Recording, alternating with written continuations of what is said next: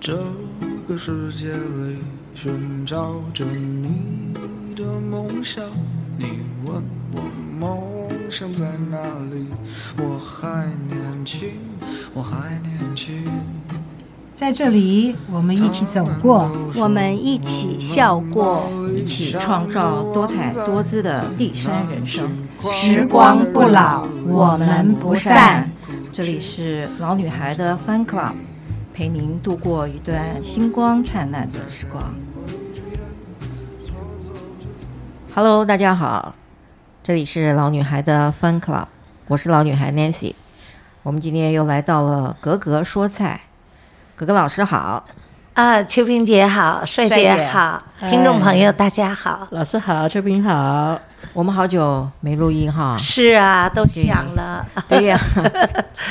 马上又要过年，老师你最近又忙着要开年菜的课了，对吧？是啊，嗯，呃，过每年过年哈，不管是，呃，其实每次开开菜单呢、都是用这种要过年的心态嗯，啊，就是尤其每年中国这个过年呀、确实是一个大家大的事一个念想是啊。终于过年了，穿新衣服了，啊，小时候是这样啊，嗯啊，要吃好吃的了，所以呢，是各个方面都要张罗了，开始对。啊。老师，您过年的采买都啊主要是在哪儿啊？呃，过年的采买啊，像现在那个南门市场新开了，像买一些金华火腿啊、咸肉啊、嗯腊肠啊这些哈，呃，我一定是到南门市场去买。哦，啊，那比如说去万有泉，哎，您刚去上海，是啊不是有在上海的第一食品？对呀啊真正的万有泉在那里吗？对呀啊，像台北的万有泉，呃，那个嗯南门市场啊，你要买一些咸肉啦，这些就上万有是泉或上海火腿公司，哎嗯这两家都不错啊。那也希望大家能够多多去捧场，嗯因为这些老年货、老的念想还有人在做。嗯如果没有人去给他捧场，连这些真的精华的东西慢慢都会消失了。对呀、哈，所以呢，呃，我们买东西哈，也是我像我啦，因为我对料理这东西啊，从向往到执着到坚持，嗯，所以呢，我都会。对一些食材和老的店家，我都支持支持着，有我个人小小的力量，是也希望大家能够多去南门逛一逛，还能买一些这种中华文化的呃时令呃年节的这种菜品哎，啊。对，这这些其实大部分都是有呃有一点辅助提味的效果，吧？对，我们这个过年呢，其实中国人的过年呢、是不论穷人还是富人都要过、嗯啊，都要过年，而且因为就是千年以来、嗯自古以来的一个中国人里面一个非常隆重的一个节日，我们就想到啊，今天呢，我们要跟着古人的脚步来张罗一下过年、嗯啊，因为刚刚格格老师提到这些。腊肉啦、火腿啦什么的，哎其实，在两百年前的呃《红楼梦》的这个书里面呢，是其实就已经有记载着使是用这些的食材来嗯做、呃菜肴。我们今天想要来跟格格老师呢聊一聊古人们怎么样来过年的。啊、 那个这个话题，也许现在年轻人觉得说没有耐心听哈，嗯实际上哈，它是一种美。为什么从《红楼梦》里，它也是《红楼梦》也是这个中国古代四大名著之首，就是明末清初时候的作品。很多的专家、历史学家，早在八十年代前就开始，一九八零年以前就开始研究红菜了。《红楼梦》里的菜系，因为大家就发现哈，它不仅仅是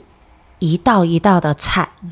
它是一种高度的审美美学，不仅透过这些菜体现了历史人文，也体现了人情世故这些东西。从每一道菜非常讲究，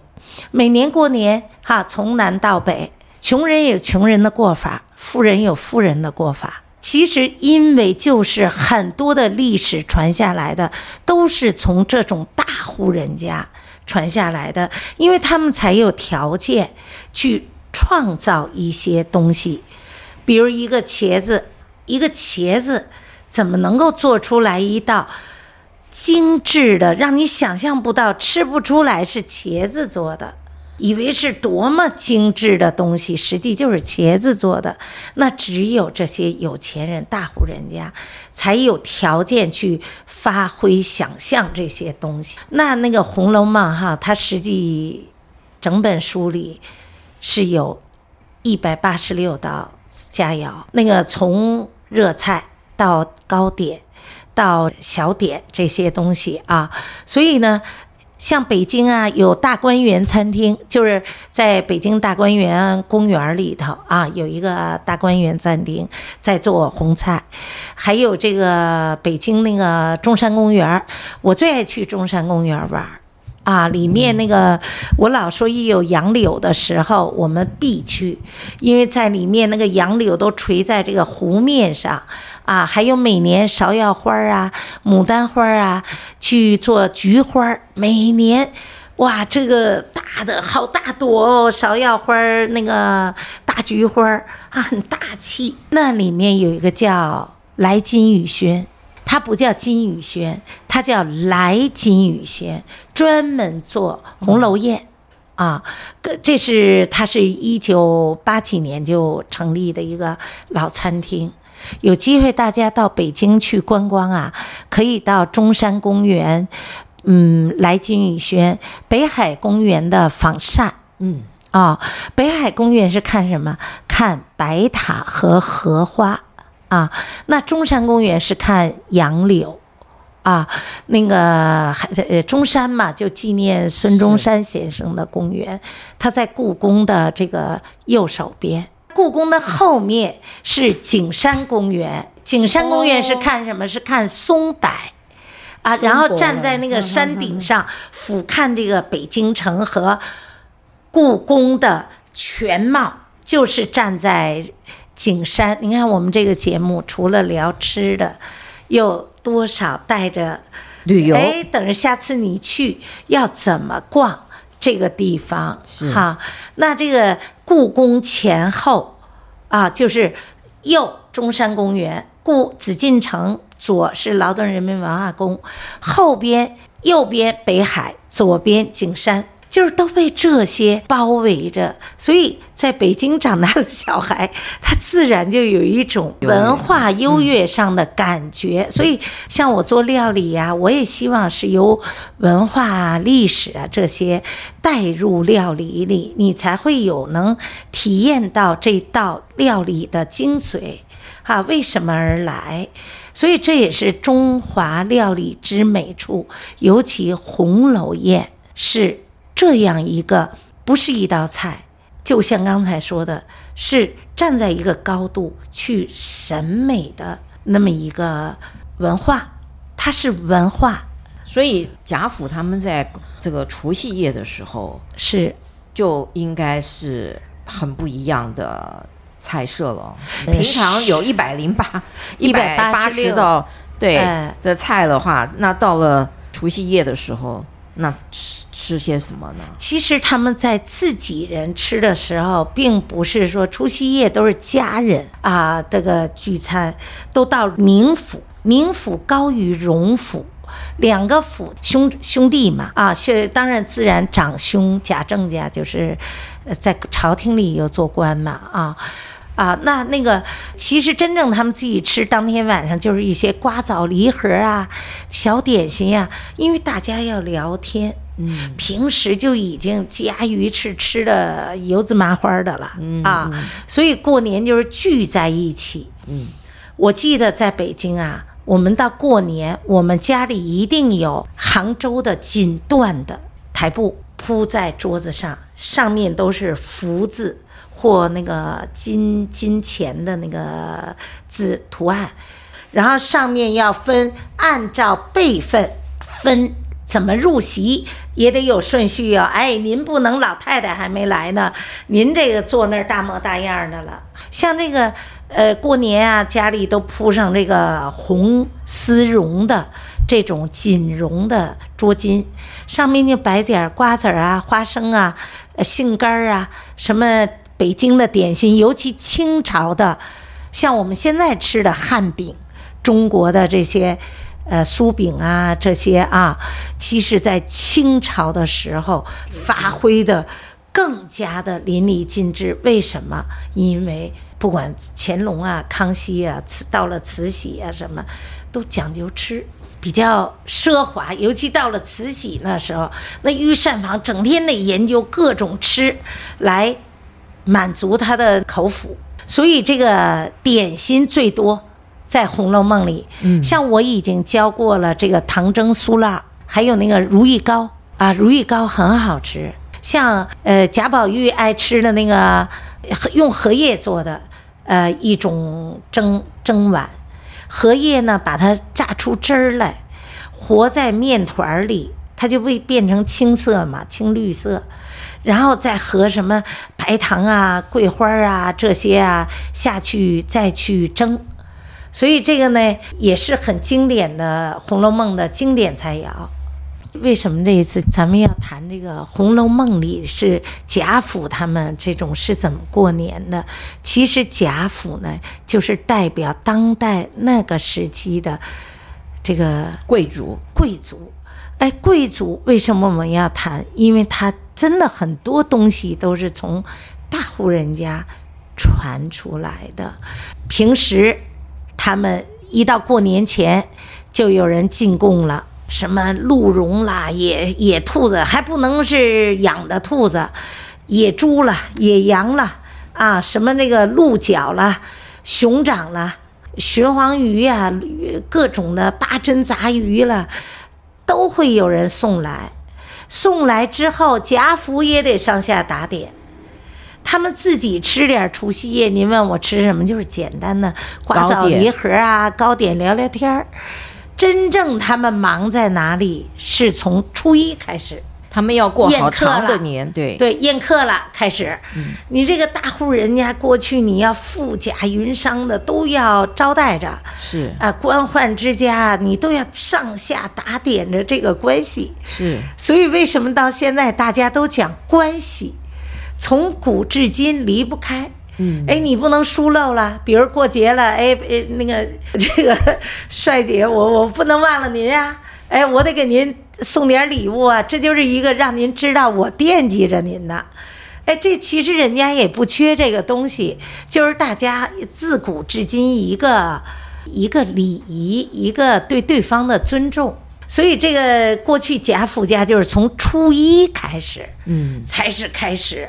做大菜。为什么？宴请这些一路以来的相关的，他们这种跟他们级别都差不多或上上下下，要宴请啊，啊他们从初一就要一直请请客，请到一直请十五十五初十五，哎，对十五元宵节，元宵节、过了元宵节才算是结束，可把王熙凤累坏了。她还得掐算着这个钱怎么用啊。是其实他们没有太多钱，真的已经贾府后期的时候，他们其实是已经中就是空了，你知道吗对，所以其实王熙凤有时候掐那些底下人的，或者是娘呃各这个什么谁吓的吓人的薪水，对，还有什么宴客，他控制在多少钱呀、哈，他们家就不是做生意的家，靠收这个租租地给人家种啊，或者收租金啦。是是啊，对，所以，但是这个曹雪芹呢很厉害，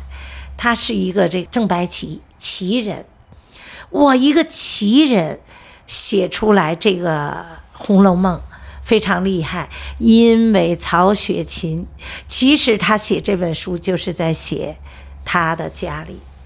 他们家就是大户人家、官宦之家。过去在那个年代啊，他们首先呢，就像我那时候讲，从腊月初八开始就开始张罗过年的事情了。嗯啊，看《红楼梦》里有一个丫鬟抱着一堆碎银子、碎碎金子，来到老太太府里头，就是把这些钱呢是拿出来说，这些碎金子是要给这些。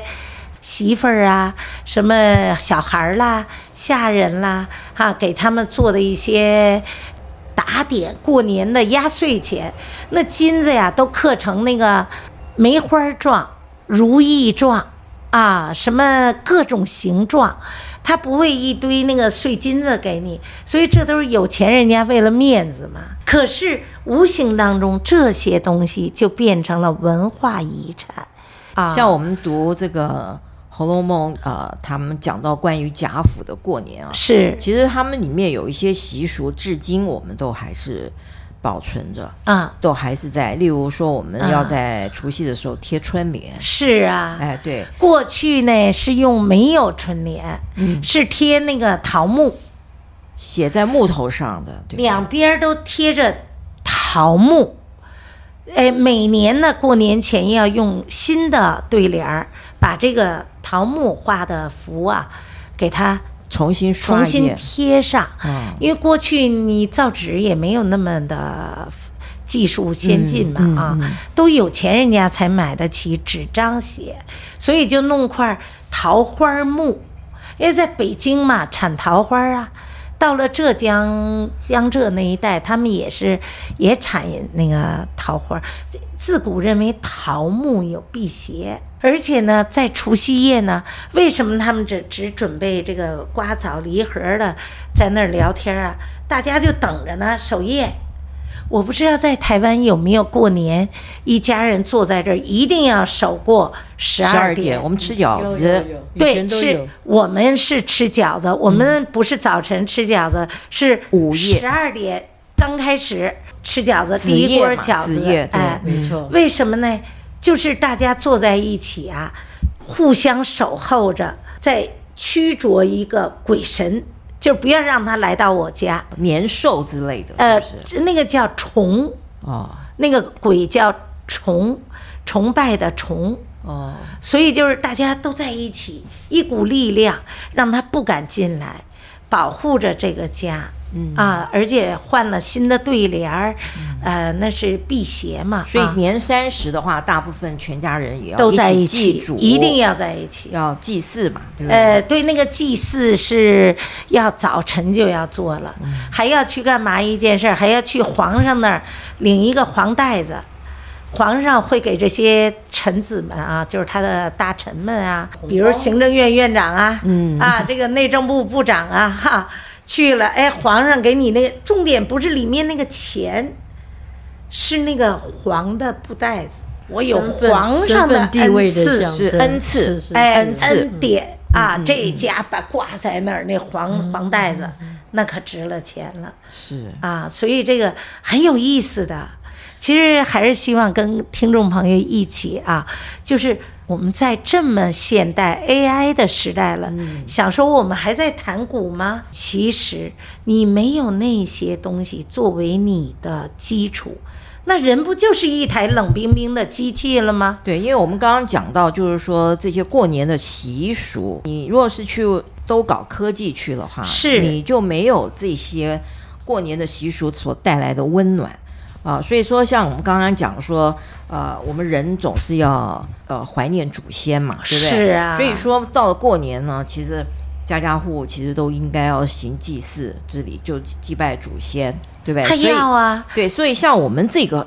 这个习俗，至台湾至保留今着台湾有保留着。大对陆是近，大陆南方人有保留，北方过去都没有，只是自己家里。像在《红楼梦》，他们这都叫这个，呃，他们一定对着过去没有照相机，他就把他祖先画下来，嗯，请画师、是是画下来，都要祭拜祖先，一个祭拜祖先，一个祭拜这个天神。嗯啊，像皇上也是啊，都要到北京的天坛祈年殿，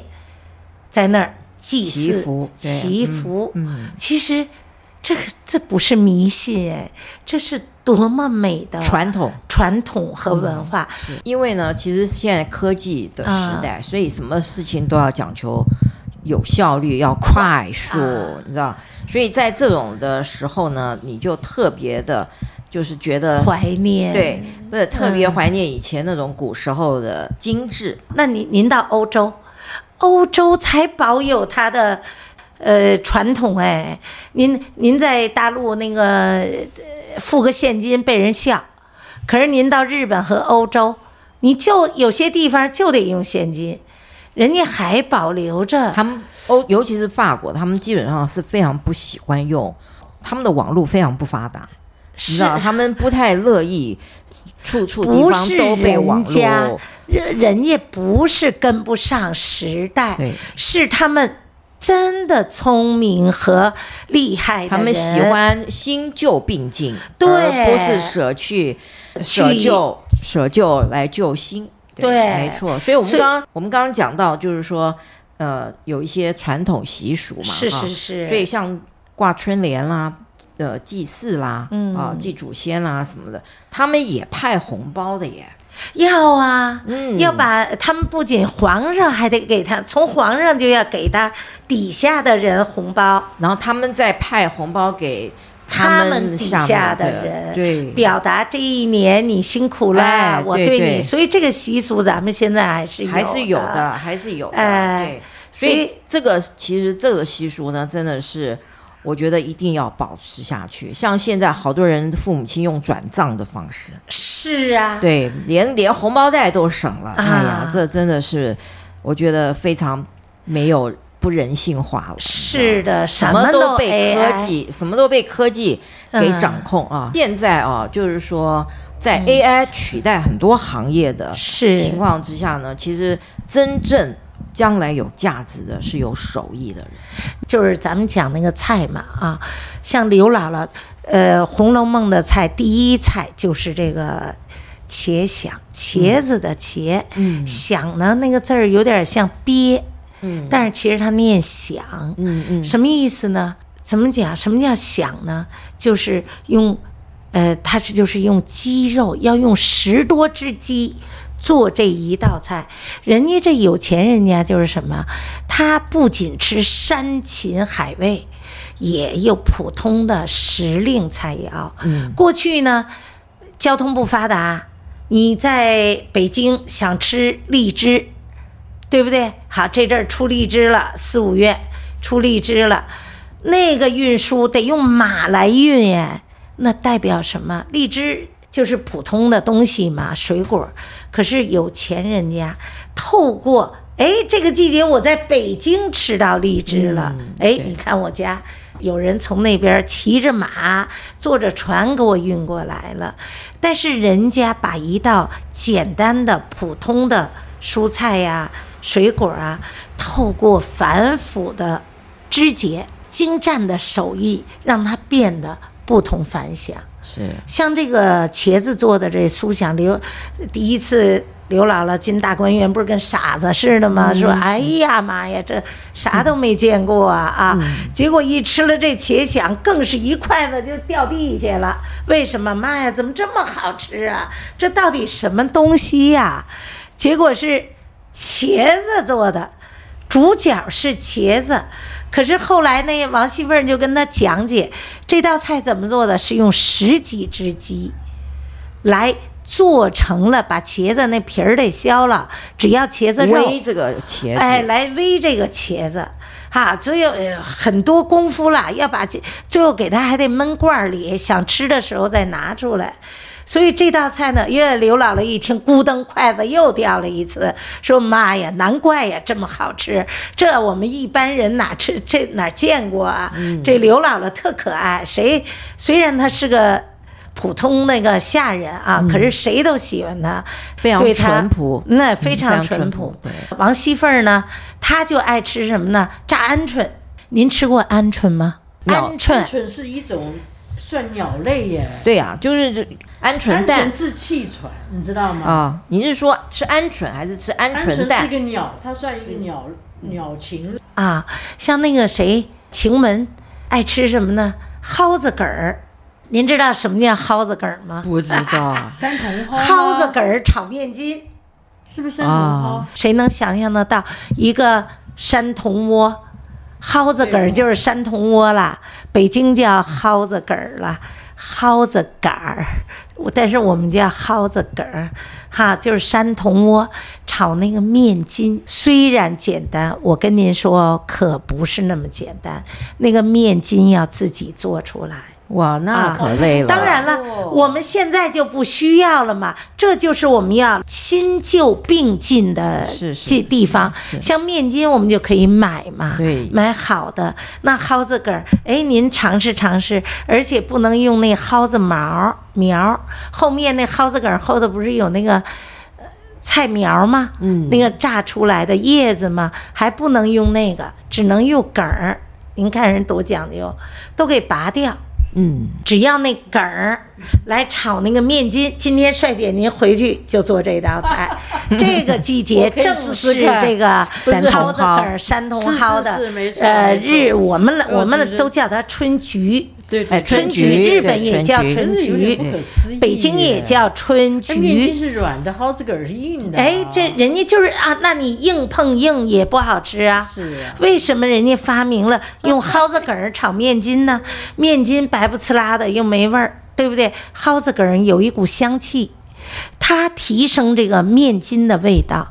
这是谁呀、人家晴雯爱吃的。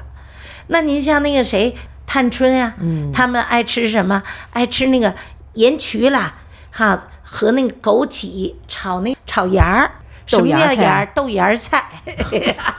哎，听着，哎有什么呀？一个豆芽儿菜，一个面筋值什么钱？我讲的是什么？红楼菜之美，不是都在大菜上，它就是把普通的一个蒿子梗儿发挥的别具一格，然后把这个一个豆芽儿，哎，配点儿什么呢？配点儿这个枸杞呀、配点儿那个小盐巴啊，什么盐焗呀、嗯，那么一配，你看红的、白的那么一配，你这菜就不是卖一百块啦，对不对？就卖三百块啦。所以老师刚刚您说的那个啊面筋就是面肠吗？面肠啊哦，啊，还有那个什么菜，您知道那个鸡皮吗？鸡皮呀、在《红楼梦》里一道非常好吃的菜肴叫酸笋鸡皮汤。所以老师，你应该哈去那个可以办一个这个红楼对呀宴，对，我是把准备红楼的你刚刚讲了一百八十道的这个菜呢，嗯，用现代的食材对，来做一点演化，然后呢，让这个人家欧洲人有文艺复兴嘛，对不对？是那我们也希望我们有这个中华料理复兴，对吧？对呀、嗯您像那个人家，您看咱们啊，现在你你您看，还有我们这些人愿意继承和发扬和去这个宣传这些老菜。人家法国，我看过一本法国的书，叫《普鲁士普鲁士人的美食》。人法国最早就是这些嘛，人家就把古老的法国的美食，真的全部都在这个传承和呃一直延续着。所以您看，为什么老说古老的欧洲？我们不要瞧。呃，嘲笑人家什么呃地铁那么老旧，除了法国那个戴高乐机长，哇，跟进了那个栈道一样，哗，全是那个不一点都不修边幅，全是那个灰墙啊，那种就是像进了那个战壕里一样，咣咣咣的那样哈、很破旧，感觉着人人家是没有条件盖新弄新的嘛，人家就是要让你有那个中古时期的就是在科技的时代，你也、哎你也要有一些怀旧的这种对。念想。我们是硬体更新了，嗯可是我们的软体并不是新的，人家是什么硬体有些还是老旧的，可是您会发现人家很多思想、很多的想法比我们先进了十几年。对，所以不见得就是说古人，我们古我们中国的古人是非常有智慧的，非常有啊非常智有慧。智慧那时候哪有机器？人家可以观天象啊，明天下雨了，哪有时间的表？哎，嗯那更一敲四点了，嗯啊所以老师，嗯，您现在有一个极大的任务啊，就是要来这个好好的研发一下这个红楼宴，然后来一个这个中华料理的复兴，然好，后我们要把这个中华料理呢做一个有质感的包装，对，然后让这个西方人呢把我们中华料理视为他们的蓝带。哎，对，真的，您讲的太对了。呃，像人日本的几大料理、五大料理，人家都继续继承着。然后我们呢，反而把我们的东西好多都不要了。那您像我讲的那豆腐皮儿包子，就是他们做的很繁复，就像您说的，我们可以透过现代的手法再把它呈现出来，是因为太复杂，也没有人想去再做了。但是就是说，啊中华料理里面，我们刚刚讲中华料理啊啊，就是说，尤其是像在年节菜系里面呢，是，像好比说我们现在都会常常到外面去点那个人家预制菜，对是不对？预制是菜就是嗯啊、呃哪个餐厅啊，哪个酒店啊推出的这种年节套餐的、嗯嗯呃年菜套餐，对不对？嗯，其实它那里面大概有八成九成以上的菜啊，其实都是预制好的，最后才并到一起去做。所以是，这里面的风味哈，其实已经不能算是一个很正宗的中华料理。所以像在红楼宴里面呢，其实他们是有这个厨师，他们基本上都有坚持这个坚持。现做，其中有一个就是说，他们必须要坚持时间，嗯因为有很多的菜它是要经过熬煮嗯啊、时间里是面带来的这个美纳反应啊，啊，然后才能够产出产出这个料理上面的美味。嗯，所以说，其实老师你不要灰心，这两百年前的这 个这个文化呢，要靠您来 这个我天哪，复 兴啦啊父！亲不不，呃，我我不敢当了，我我是一个料理界的一个傻子啊，你是料理界的研究家，不要忘了，呃没我们没从没第一 集编第一集开始，我们就一直强调，老师您是料理界的呃，研这究家种。人都傻，非傻即疯，真坚的，持 嘛，坚持非傻即疯。我今年我就打算做一些红楼菜的一些，呃，挑稍微简单一点的跟大家介绍一下。呃，我们跟大家聊这个的意义，在于不要排斥这些老的文化。对，有很多红学派，他们确实是对呀、在对呀、北研京究故这个宫就有对对研究室啊，专门是红学派在做是研究，国家养着这些研究家。是我只是研究他的菜，对透过菜啊，透过想象，你就想象那个画面多美啊啊！呃，像我们说那个《红楼梦》哈、经典的那些菜肴，像有一个您吃过那个吗？呃，糟油鹅掌，从广东清远进来鹅。先焖烂了，再把那鹅胸给它拆下来，还得再经过